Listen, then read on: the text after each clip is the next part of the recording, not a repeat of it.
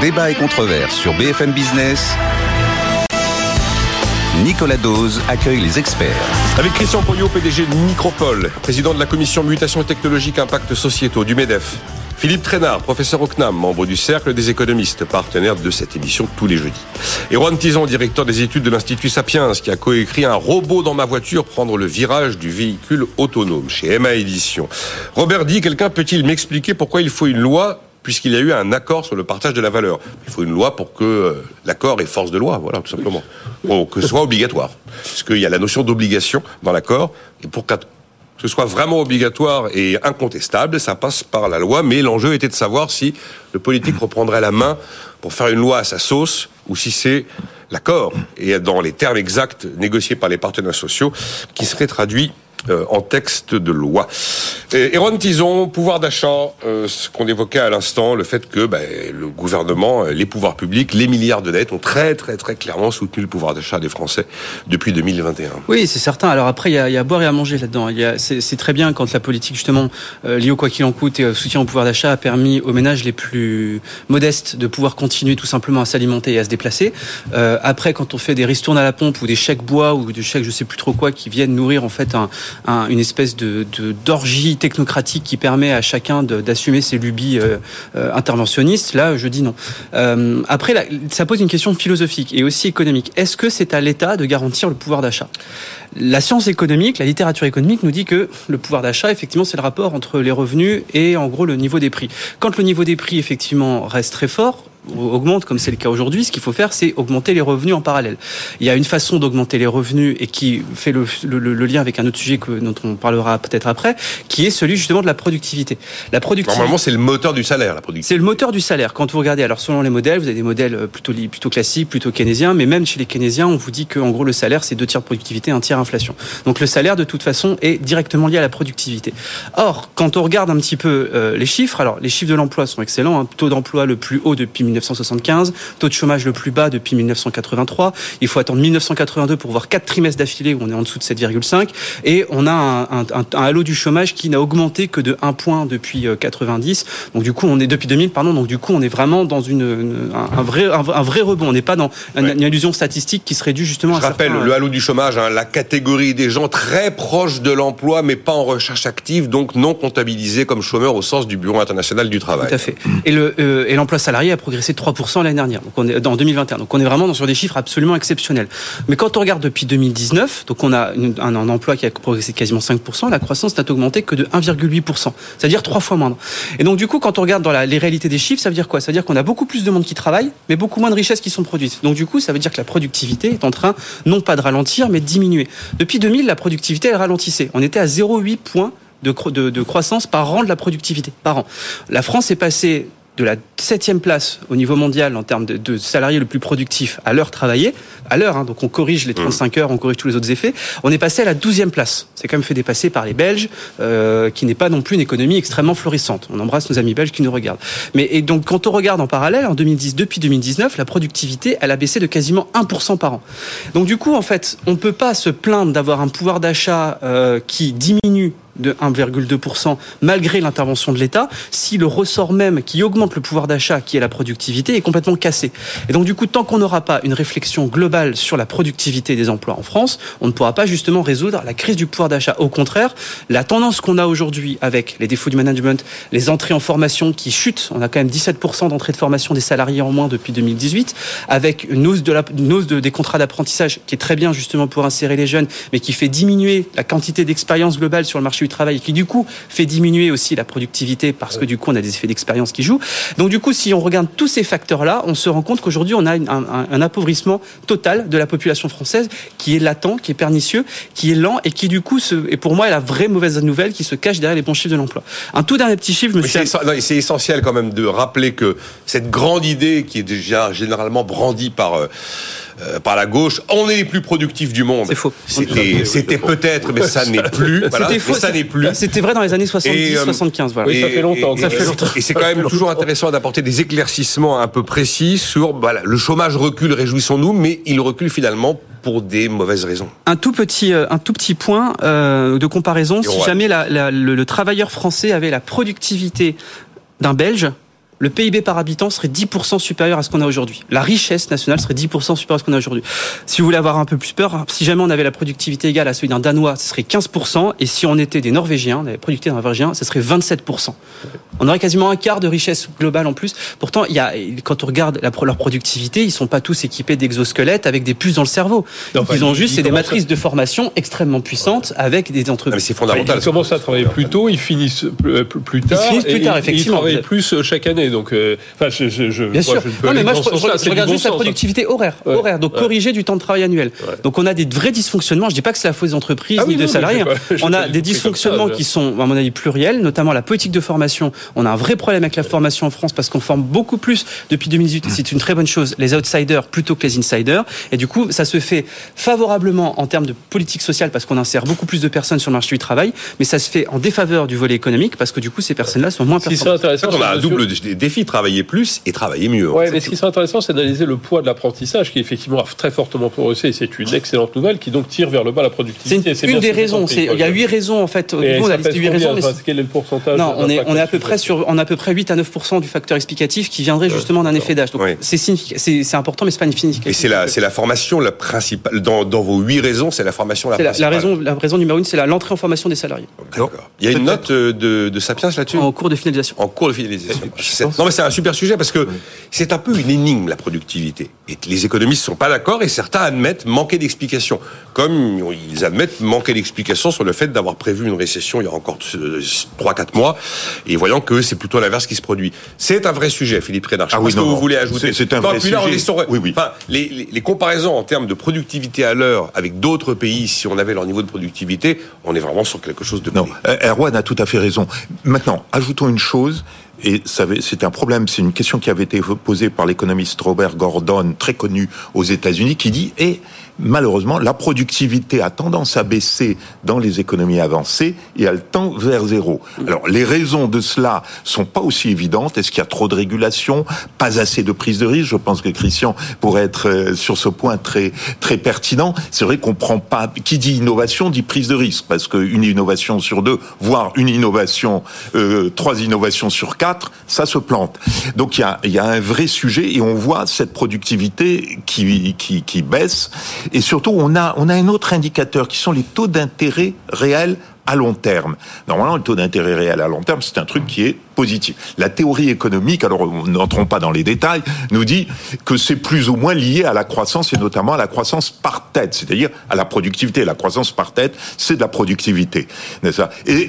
Si elle est à zéro, n'est-ce pas, comme elle l'est aujourd'hui en France et dans la zone euro, on a un vrai problème. Et, et les marchés le voient à long terme. Alors, est-ce qu'ils sont en train de prévoir une décroissance liée à la transition énergétique? Mais je crois, comme le dit Erwan, qu'on a un vrai problème de formation. Nos jeunes se précipitent faire des formations, parmi lesquelles, malheureusement, je suis, j'enseigne, qui sont des formations plus qualitatives, etc. Et ils fuient les formations où se fait l'innovation. C'est-à-dire, ce sont des formations scientifiques, mathématiques et autres, où nous sommes particulièrement faibles. On manque d'ingénieurs, c'est ça le message. Mais oui, on manque. On a certes des, des, des, des, des personnes qui sortent de l'école nationale de l'ENS supérieure qui sont très bons et qui partent tout de suite aux États-Unis, n'est-ce pas Et après ça, ben, il n'y a plus rien. Euh, on a des gens qui font des études très qualitatives, mais qui ne mènent à aucune innovation. Donc on a un vrai défi. Défi peut-être aussi sur la régulation. Attention. Quand vous dites régulation, vous pensez à quoi régulation Dans la régulation, c'est que on vous encadre toutes vos activités. Donc quelque part, vous pouvez pas prendre comme ça de, de, risques. Prenez les données personnelles. Quasiment, en Europe, il est presque impossible d'utiliser les données personnelles. Aux États-Unis, vous pouvez utiliser les données personnelles, mais attention, il n'est pas question, bien évidemment, qu'il y ait un mésusage de ces données personnelles. Donc, vous les utilisez, qu'est-ce que vous faites? Ben, À côté, vous avez un lab qui développe la protection des données personnelles. Aujourd'hui, qui est-ce qui a la maîtrise des technologies concernant les données personnelles? C'est pas l'Europe, c'est les États-Unis.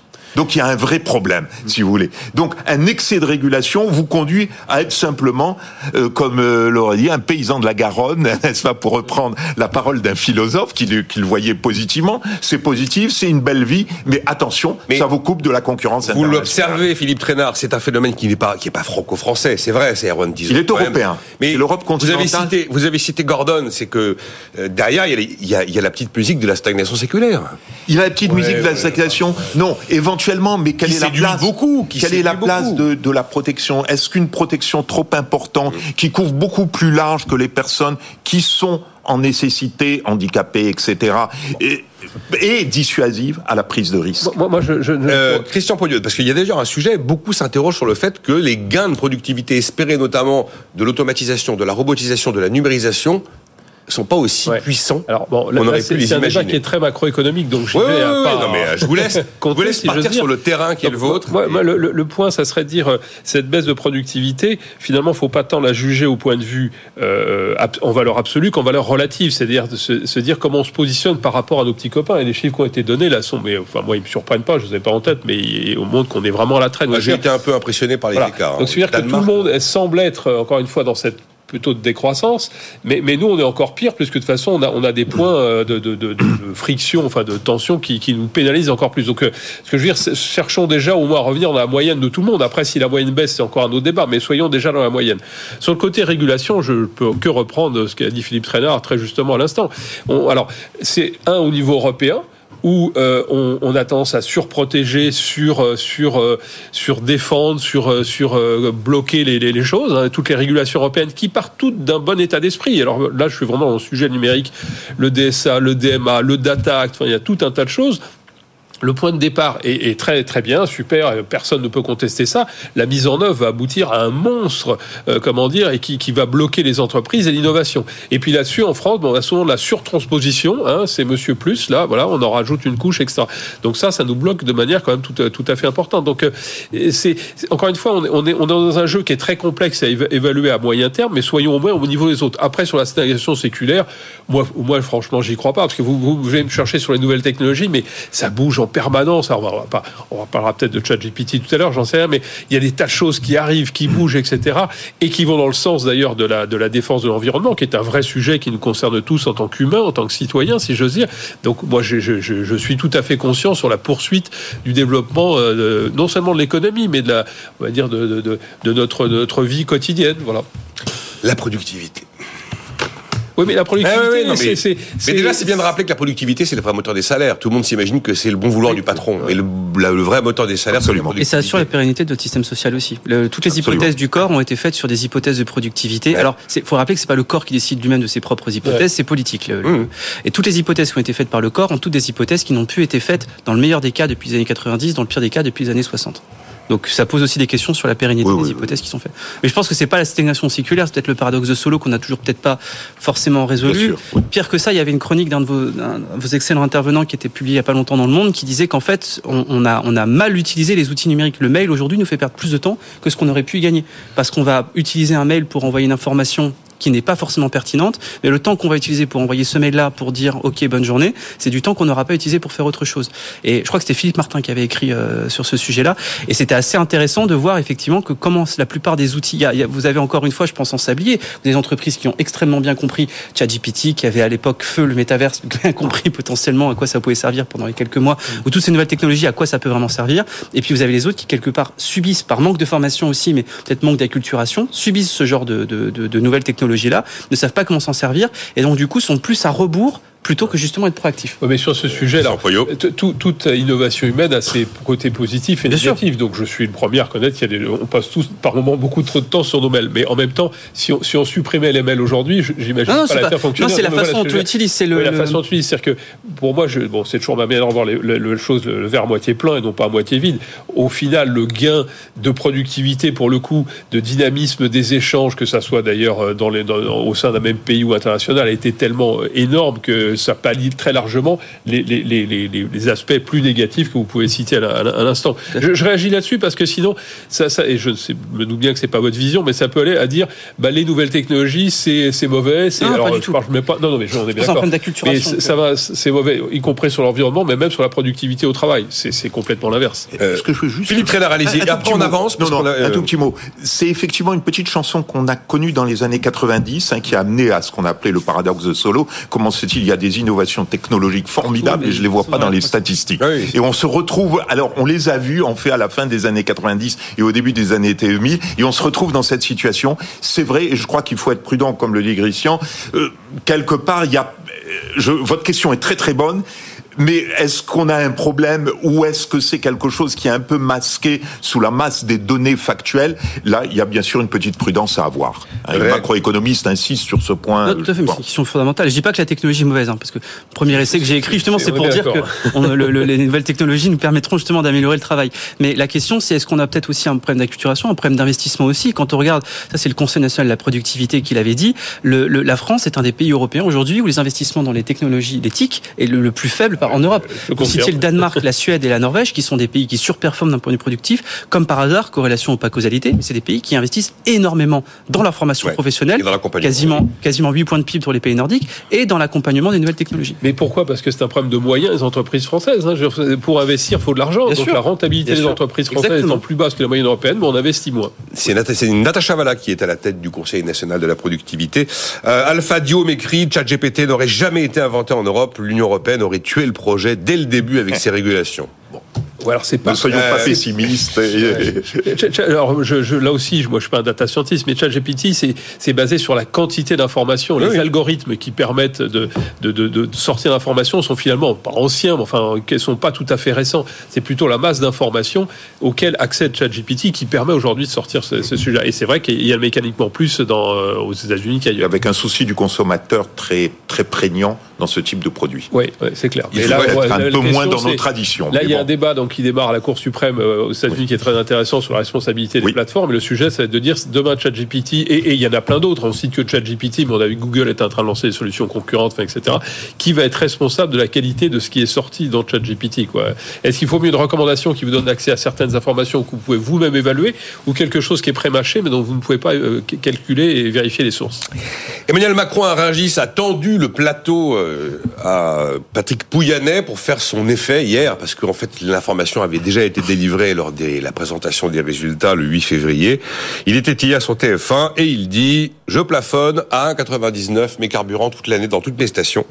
Ça commence dès samedi dans les 210 stations d'autoroute et ça concernera dès le 1er mars les 3700 stations totales, c'est-à-dire un tiers du parc. Voilà, euh, on est à moins d'un 90 en moyenne hein, sur l'ensemble des carburants moyenne nationale aujourd'hui. Le baril est à 80 dollars les 159 litres, donc euh, tout va bien pour l'instant. Euh, c'est la distribution des super profits. Euh, et Ron Tison, ça y est là Et c'est bah, une redistribution du super profit par l'acteur concerné en tant que tel. Ça pose pas un petit problème quand même Environnementalement, si. Alors, évidemment, on subventionne des énergies fossiles qu'on est censé euh, qu'on est censé réduire. Vous avez vu le chiffre de l'Agence internationale de l'énergie qui a été publié il y a 48 heures. 1000 milliards de dollars de subventions d'énergie fossile dans le monde en 2022, principalement par les pays riches, qui sont les mêmes qui donnent des leçons contre le réchauffement du climat. Euh, redistribution des super profits. Ouais. Je, je, si vous avez un avis. Oui, non, non, mais je pense que c'est un avis. Ça énerve beaucoup ce matin. Non, on considère qu'un 99 c'est déjà très cher. C'est un petit peu dommage. Nous devons augmenter le prix du carbone, donc quelque part le prix des énergies fossiles doit augmenter.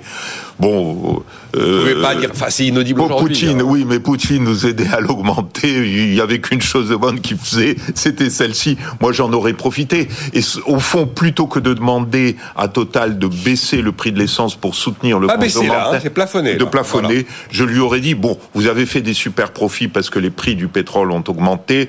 Est-ce que vous pouvez pas investir ces super profits dans les énergies alternatives? Et j'aurais fait un accord de ce type qui me semblerait ah, dans dans la recherche, parce que on a besoin de recherche sur la décarbonation. On a besoin et on a besoin des ingénieurs pétroliers. Hein. Je pense que les, écologistes qui demandent qu'on ne finance plus euh, Total, ça veut dire je vais tuer Total, ça veut dire je vais perdre la compétence pétrolière, ça veut dire que je ne saurais pas décarboner. Merci, les États-Unis sauront donc, eux, décarboner et pas nous. Donc si nous voulons aller de l'avant dans l'innovation technologique, il faut au contraire maintenir ces compétences, les développer et puis les faire servir ben, aux nouveaux objectifs. Et j'aurais plutôt une négociation avec l'État de ce type-là. Mais bon, voilà. Enfin, moi, j'ai pas le chiffre en tête, mais. Total investit quand même aussi très fortement. dans tout Déjà, oui, oui, déjà, mais je refais encore plus. voilà, non, mais plus. plutôt que de baisser le 15 prix milliards d'ici de l'é- 2025. Oui, Oui. parce que 15 quand milliards d'investissements. D'investissement, Ouais. dont un tiers pour le vert. Et C'est après, de dire qu'effectivement, alors de toute façon, euh, quel que soit le chiffre que- qu'aurait pu donner Total, ça aurait été critiqué. Je rappelle qu'on est le 23 février, si je me Euh, trompe On pas. est le 23 février, Voilà, oui. C'est ça. Donc parier aujourd'hui qu'on va plafonner jusqu'au 31 décembre 2023 le prix du pétrole, c'est quand même un- une prise de risque. hein. Je veux dire, euh, on parlait hors antenne de la Chine qui redémarre ou des choses comme ça. Donc euh, est-ce que euh, est-ce que le prix du pétrole va pas réaugmenter? Donc il y a quand même Il y a des éléments qui plaident pour une hausse du prix des Voilà. énergies Donc- fossiles, enfin, des carburants. hein. euh, Entre la peut- baisse de la de, de l'offre russe, la reprise de la consommation chinoise et l'embargo européen sur les produits raffinés pays russes, oui, là il y a Donc, donc, encore une fois, prendre cette position de la part de Total le 23 février, moi je trouve ça, je salue plutôt l'initiative, quoi. Voilà. Ils ont dit, ils ont indiqué d'ailleurs que la ristourne déjà accordée, en plus de celle du gouvernement en 2022, leur avait coûté 550 millions d'euros. C'est que le gazole et le samplon 95, pas le samplon 98 qui sont concernés par les annonces de Patrick Pouyanné. Le problème, c'est que si, imaginez que le baril aille à 130 dollars et que tout d'un coup tous les litres de carburant dépassent les 2 euros, Total pourrait se retrouver à vendre à perte. Ce Oui, illégal. c'est Ce qui est ça. illégal. Donc là, je ne, je sais pas comment on fait dans ces cas-là. On s'arrangera. J'ai pas vu là la réaction. Michel Edouard Leclerc était sur BFM TV ce matin. Je sais pas s'il a réagi. Ah, mais il a trouvé que c'était pas assez. Oui. Ouais, bon. Il est dans son rôle. Euh, il est dans oui. son rôle. J'aimerais oui, avoir votre réaction sur un chiffre. Euh, année après année, l'âge réel effectif auquel les Français partent à la retraite recule, recule inexorablement, sans, sans contrainte d'annuité particulière. Euh, euh, on est à 63 ans et un mois en 2022 dans le secteur privé. Hein, attention, secteur privé. On était à 62 ans et 9 mois, nous dit la CNAV hier en 2021.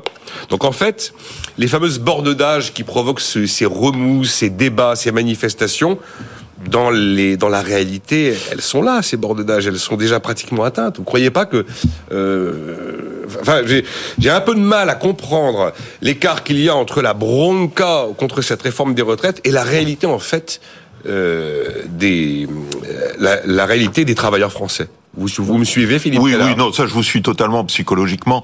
Dire à quelqu'un qui a 25 ans, vous allez partir peut-être 7 mois plus tard ou 9 mois plus tard, honnêtement que ça le mette dans la rue, ça paraît assez étonnant, surtout étant donné les projections de, à la même, au même moment que nous avons de l'ONU sur le, sur le- les espérances de vie à 25 ans, ça, confine, ça confine l'absurde. De fait, nous le savions, nous étions dans une phase où ça allait augmenter, et de fait, nous voyons bien que euh, l'idée du gouvernement était d'accélérer le mouvement, et je crois qu'il avait raison de vouloir accélérer de le mouvement. La vraie question, c'est que, euh, le problème auquel s'est heurté le gouvernement, c'est qu'en mêlant des, des critères de durée de travail, qui me paraissent excellentes, hein, avec des, cr- un- juste un critère d'âge 64 ans, qui était un peu un critère qui date un peu de plutôt de l'après-guerre. On se disait à 65 ans, les gens, ils sont finis, ils sont etc. À 64 ans aujourd'hui, 65 ans, 90 95% des personnes euh, sont en train de courir et de dévaler les escaliers de- du, du métro. Donc quelque part, il, il fallait en profiter, mais j'aurais peut-être pas combiné les deux mesures. Moi, je crois que ça a été l'erreur, parce qu'en combinant comme ça des deux mesures, vous avez une équation et deux contraintes. Forcément, vous allez que- avoir des angles morts avec des problèmes. Surtout que je vous rappelle ce que disait Olivier Dussopt. Alors bon, c'est possible que ce soit un coup de fatigue, un vrai, hein, parce que je pense qu'il est un peu au bout de sa vie en ce moment, le ministre. On est, il est 23 heures, Pradier revient à la charge vendredi. On est à quoi 58 minutes de la fin hein, de, l'examen avant que ça n'aille au Sénat. Euh, Dites-moi, Monsieur le ministre, si quelqu'un travaillera plus de 43 années. Et là, Olivier Dussopt dit clairement, personne, personne, personne, personne n'ira au-delà de 43 ans. Oui. Ce qui veut dire que, Le 64 ans eh ben, n'a plus aucun sens. a, ouais, a été Ça disjoncté. devient un symbole. Non. Alors, je ne Ceci- sais pas ceci si dit, on le en côté sera un là, petit peu scandaleux de l'attitude de Monsieur Pradier, c'est que les Républicains ont fait savoir, Oui, oui, ont fait voilà. campagne, n'est-ce pas, pour C'est totalement 65 ans. scandaleux, même, c'est Il y, a, totalement il y a un moment où il faut avoir un peu d'honneur et de Non, mais continuité. c'est- ce qui est dramatique en France, c'est qu'on a un débat qui est totalement dogmatique, enfin, qui est, qui, est, qui est- qui est ridicule sur tous ces sujets.